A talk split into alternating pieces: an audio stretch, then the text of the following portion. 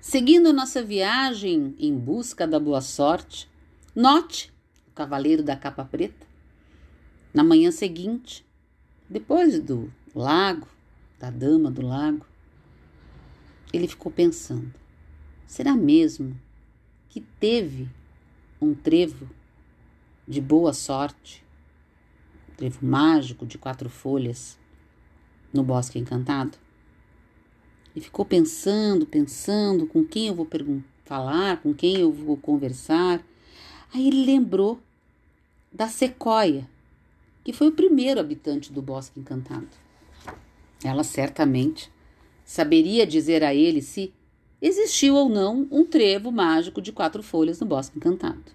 E lá foi ele conversar com a sequoia. Chegou lá, chamou-a, ela não respondeu.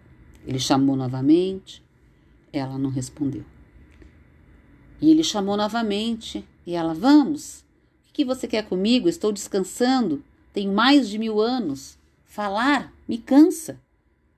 Aí ele resolveu ser breve e contou para ela por que, que ele estava lá, que ele estava procurando, que ele já tinha falado com o gnomo, com a dama do lago e que todo mundo disse que nunca cresceu um trevo sequer no bosque encantado.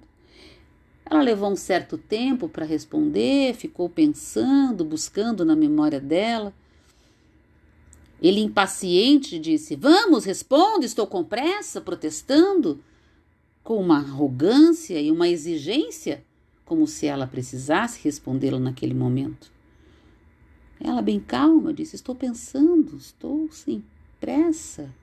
Você que está com pressa.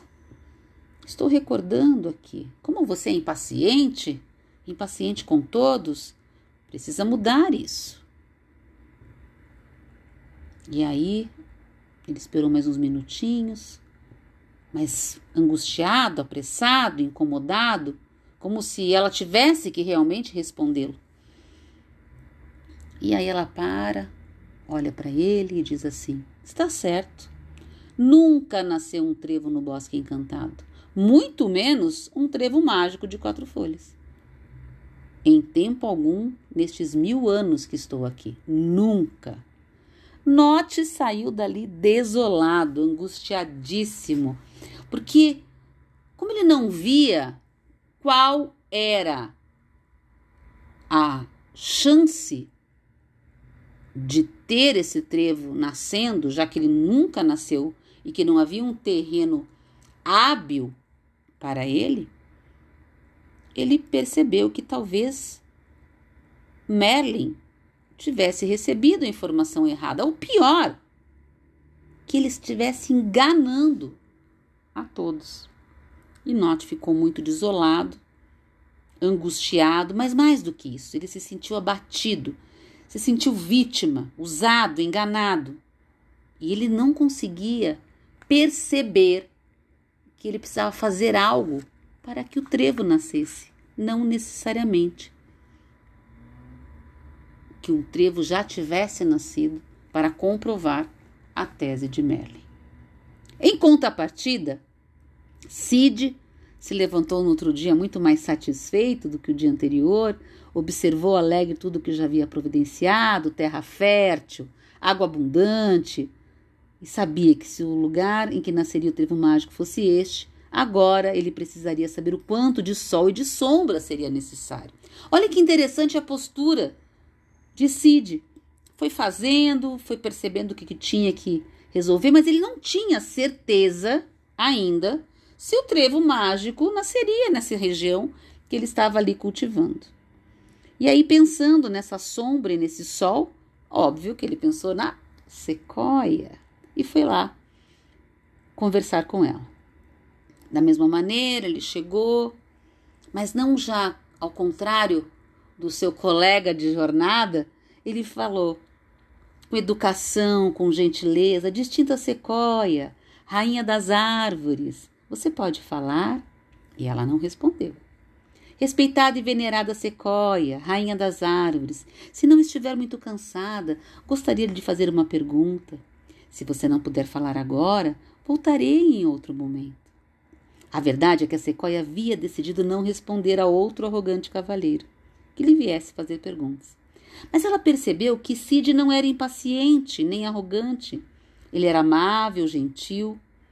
E aí ele já estava desistindo, indo embora, quando ela diz assim: É verdade, estou cansada. Diga-me, qual é a sua pergunta? Ele agradece e pergunta a ela: Quanto de sol é preciso para que um, te, um trevo possa crescer no caso de dispor de terra nova e água suficiente? Hum, disse a árvore. Desta vez, contudo, levou bem menos tempo para se pronunciar. Um trevo precisa tanto de sol como de sombra, mas não há um lugar assim por aqui. Como você já deve ter percebido, neste bosque só tem sombra. Por isso nunca nasceu um trevo. Essa é a resposta à sua pergunta. Até logo. Mas o cavaleiro Cid não desanimava facilmente. Espere, espere! Só mais uma pergunta, eu lhe imploro. Você que é rainha das árvores, me permite podar alguns galhos de suas súditas? Tenho sua autorização para fazer isso?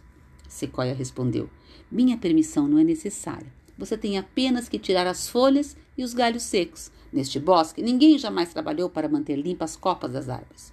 Nossos galhos nunca foram podados, por isso a luz não penetra aqui. Os moradores deste lugar são preguiçosos e sempre deixam suas obrigações para o dia seguinte. Se você se dedicar apenas um pouco a essa tarefa, conseguirá fazer com que haja luz e sombra por igual sobre qualquer árvore. Basta retirar as folhas e os galhos secos. E não precisa da minha autorização, não, pois toda árvore que receber essa atenção ficará encantada. Cortar os galhos velhos, livrar-se do que já não serve, é sempre um impulso para a vida de uma árvore e para o que está ao seu redor, concluiu ela agora num tom bem caloroso e amigável. Obrigado, muito obrigado, muito obrigado, majestade, respondeu Cid, levantando-se sem dar as costas à grande sequoia, recuando até chegar a seu cavalo. E assim ele o fez.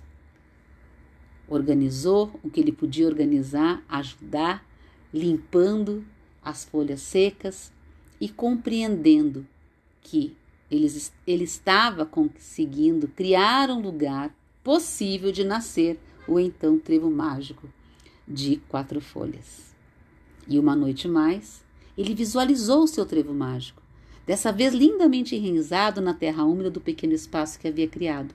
Imaginou suas quatro folhas, todas com a forma similar à de um coração, abertas para receber a luz do sol que passava entre os galhos das árvores gigantescas que o cercavam. Embora o cavaleiro não soubesse explicar, Quanto mais ele sabia como criar as condições para que o trevo mágico nascesse, menos se preocupava com o fato de ter escolhido corretamente o lugar em que isso se daria. A noite por fim caiu. Só restavam duas noites. Quinta regra da boa sorte. Se você deixar para amanhã o trabalho que precisa ser feito, a boa sorte talvez nunca chegue. Criar as condições favoráveis requer dar um primeiro passo. Faça isso hoje mesmo.